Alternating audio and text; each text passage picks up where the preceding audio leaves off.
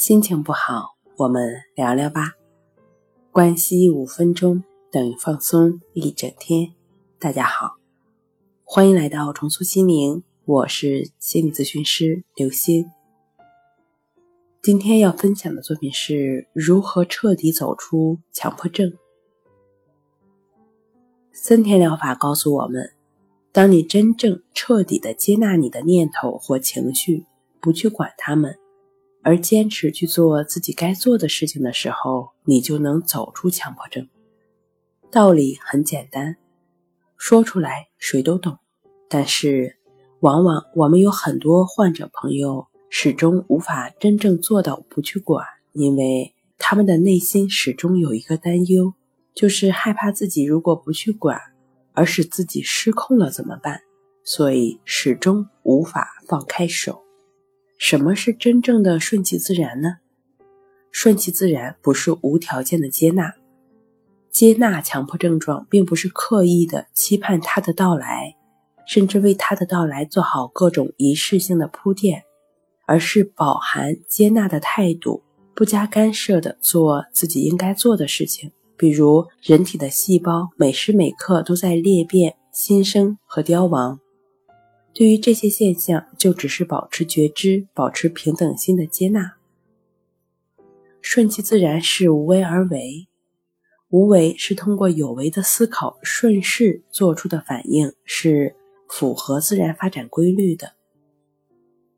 亦是如此的练习。如果你觉得顺其自然、接纳这些都很空洞，没有办法做到，没关系。